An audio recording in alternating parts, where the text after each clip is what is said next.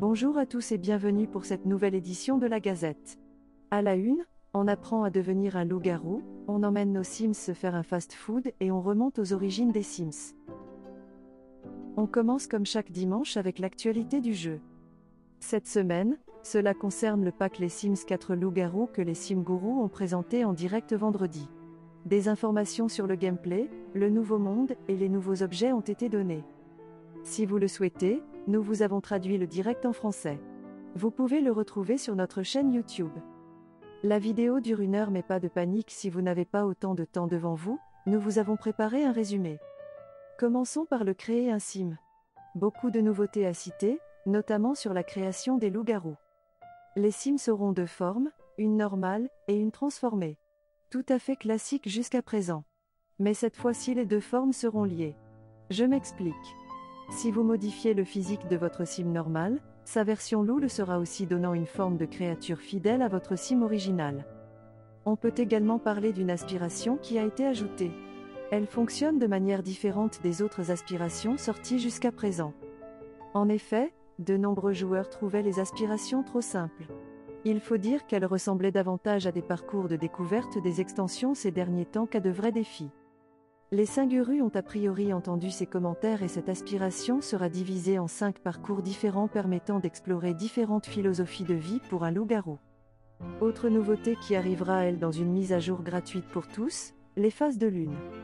Comme dans les Sims 3, il sera possible de modifier les réglages pour changer la durée d'un cycle. Chaque phase aura un impact sur les créatures du jeu, impact qui est précisé en passant sa souris par-dessus l'icône de la lune à côté de l'heure. Un exemple a été donné, un croissant de lune permet d'augmenter plus rapidement sa compétence physique. Certains poissons et certaines plantes pourront être récoltés uniquement à la pleine lune. Le monde qui arrive avec ce paquet porte le nom de Moonwood Mill.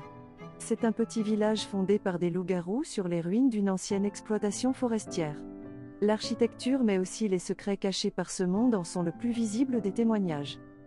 Après une guerre avec les vampires, les loups-garous se sont cachés dans la bourgade et ont creusé tout un réseau de tunnels pour voyager rapidement d'un point à un autre mais aussi cacher certains objets. Vous pourrez envoyer vos Sims fouiller ces tunnels ce qui vous donnera l'opportunité de trouver des récompenses uniques mais aussi de débloquer des passages secrets, des sortes de voyages rapides d'un point à l'autre de la carte. Si vous vous baladez en forêt ou allez en ville, vous croiserez peut-être le chemin de Greg, un loup-garou très discret. Vous pouvez tenter de sympathiser avec lui mais vos échanges risquent de vite tourner à l'affrontement. Les terrains de ce nouveau monde ont été construits par le youtubeur James Turner. Le bar a été particulièrement mis en avant vendredi soir. Il est installé à l'intérieur d'un vieux bus. À l'arrière du terrain, composé également de quelques cabanes, se trouve une sorte de bunker souterrain. Un lieu de rendez-vous idéal pour les loups-garous qui sont les seuls à pouvoir y accéder grâce à une porte spéciale. Enfin, on en sait plus sur la carte de ce monde qui est composée de 5 terrains dont 4 déjà occupés. Pour devenir un loup-garou, plusieurs moyens. La génétique tout d'abord, si les parents de votre bébé Sims sont des loups-garous, il y a une chance même si ce n'est pas obligatoire, que le bébé le soit aussi. Les vrais pouvoirs ne seront par contre débloqués qu'au moment de l'adolescence. En attendant, il faudra vous contenter d'apprendre à votre progéniture à hurler à la lune. Vous pouvez aussi vous faire mordre pour devenir un loup-garou. De manière volontaire ou non. Si la morsure est accidentelle, vous pouvez chercher un antidote au bar ou creuser dans vos recettes de grand-mère. Différentes phases ponctuent la transformation dont l'une où votre sim aura particulièrement faim.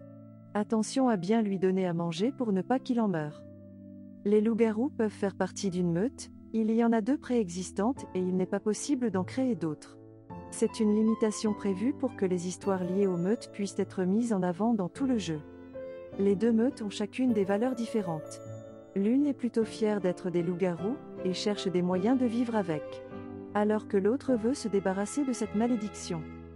Il faut savoir que les loups-garous ont des besoins particuliers mais ont surtout une jauge de fureur. Celle-ci se remplit si votre sim fait des actions en particulier définies par son tempérament. Certains Sims pourront devenir furieux en effectuant des interactions romantiques, d'autres en allant au travail. Les tempéraments sont choisis aléatoirement en fonction de vos traits de caractère. Dernier point à noter, plusieurs recettes ont été ajoutées au pack, principalement à base de viande pour contenter les loups. Comme dans un restaurant, plusieurs cuissons pour les steaks sont proposées avec divers effets. Si un sim normal mange de la viande crue, les effets pourraient être rapidement visibles. On enchaîne avec la présentation du créateur des Sims, le célèbre Will Wright. Will Wright est né en 1960 et il a commencé à s'intéresser à la conception de jeux dès son enfance. À l'université, il s'intéresse à l'architecture et se passionne également pour la robotique. Il a vécu sur New York pendant quelques années et s'est initié à plusieurs technologies Apple. C'était une période où beaucoup de concepteurs de jeux produisent déjà des jeux pour Apple. En 1984, Will a décidé de créer un jeu pour le Commodore 64 intitulé Red Rombinguelin Bay. Ce jeu d'action en hélicoptère permettait aux joueurs de survoler des îles et de larguer des bombes. Le souci c'est que Will s'est aperçu qu'il avait plus de plaisir à créer les îles qu'à les détruire.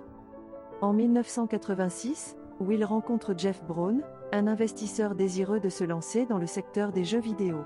Ils ont formé une société appelée Maxis et sortent SimCity en 1989, dont le développement a duré 4 ans. Will a ensuite créé d'autres jeux de simulation tels que Simmers et Cement, qui n'étaient pas aussi populaires que SimCity, mais qui lui ont valu la réputation de concepteur de logiciels jouets, c'est-à-dire de jeux qui n'avaient pas de fin, mais qui pouvaient être joués indéfiniment. En 1991, Will a perdu sa maison lors d'un incendie à Auckland. Pour reconstruire sa vie, il a eu l'idée de créer un autre jeu de simulation, une maison de poupées virtuelle. Ce jeu serait composé de petits personnages qu'il a appelés Sims. Le joueur devrait construire la maison de ses Sims, la meubler et la décorer pour leur permettre de vivre dans le confort. Les Sims devraient aller travailler pour gagner de l'argent pour payer les factures et acheter tous les articles nécessaires pour rendre leur vie heureuse, comme une télévision et un ordinateur. Les Sims peuvent tomber amoureux, se marier et avoir des enfants. Les enfants doivent aller à l'école où un bus scolaire vient les chercher tous les matins. Des compétences, telles que la mécanique, la logique et la cuisine, pour n'en citer que quelques-unes, pourraient être acquises par ces Sims. Les Sims ont également des besoins tels que la faim, le confort, l'hygiène et l'énergie. Will a même inclus des feux dans le jeu, qui étaient extrêmement difficiles à éteindre pour le joueur. Electronic Arts a racheté Maxis en 1997 et lorsque Will a présenté son idée des Sims au conseil d'administration, celui-ci n'était pas intéressé. Les directeurs de Maxis pensaient que Will avait perdu la tête et qu'il ne comprenait pas le concept du jeu. Cependant, EA s'est montré plus enthousiaste, surtout au vu du succès précédent de Will avec SimCity. Ainsi, en février 2000, EA a publié les Sims pour PC, qui a connu un succès immédiat. En 5 ans, le jeu s'est vendu à 16 millions d'exemplaires dans le monde. Un premier site web des Sims est sorti pour les fans et contenait des articles et des histoires, des liens vers des sites de fans, des téléchargements d'objets créés par des fans et un forum où les joueurs des Sims pouvaient parler de tout ce qui concerne les Sims. Bien que le site web ne soit plus en activité, vous pouvez encore voir une partie de ce qui était disponible à l'époque sur la Wayback Machine. Sur la page d'accueil, il était indiqué, dans SimCity, Will Wright vous donne le pouvoir de construire et de contrôler des villes. Avec les Sims, vous créerez et contrôlerez des personnes. Will adorait le fait que les gens modifient le jeu et je me souviens avoir lu que certains modeurs avaient rendu possible des choses que même Will Wright n'avait pas pu comprendre. Pour l'anecdote, j'avais entendu dire, à l'époque où Will créait les Sims, que tout avait commencé avec des toilettes. Que peut-on faire avec des toilettes? Vous pouvez vous asseoir pour les utiliser ou vous lever, vous pouvez tirer la chasse d'eau, vous pouvez lever ou baisser le siège. Les toilettes peuvent se casser, il faut alors les réparer et on peut les nettoyer. C'est assez intéressant le nombre d'interactions que l'on peut faire avec des toilettes si on y pense. Une autre chose intéressante que j'ai entendue est que Will et son équipe restaient debout toute la nuit jusqu'à 6 heures du matin pour travailler sur les Sims.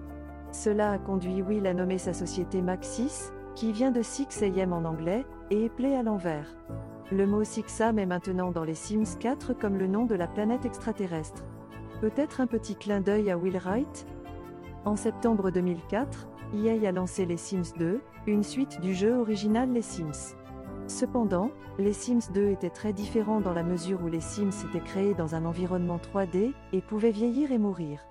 La personnalisation des Sims était également beaucoup plus poussée, le joueur pouvait changer de coiffure et de couleur de cheveux, avoir des aspirations, des goûts et des dégoûts, et même modifier les traits de son visage. Les Sims 2 étaient bien plus avancés que les Sims originaux, et je me souviens avoir été complètement dépassé par ce que le joueur pouvait faire lorsque j'ai acheté le jeu à sa sortie. On dit que Will Wright n'a pas participé à la production des Sims 2, mais qu'il a autorisé son nom sur la boîte car il s'agissait de son idée originale. Cependant, on a pu le voir jouer à la version démo des Sims 2 avant sa sortie lors de l'E3 2004.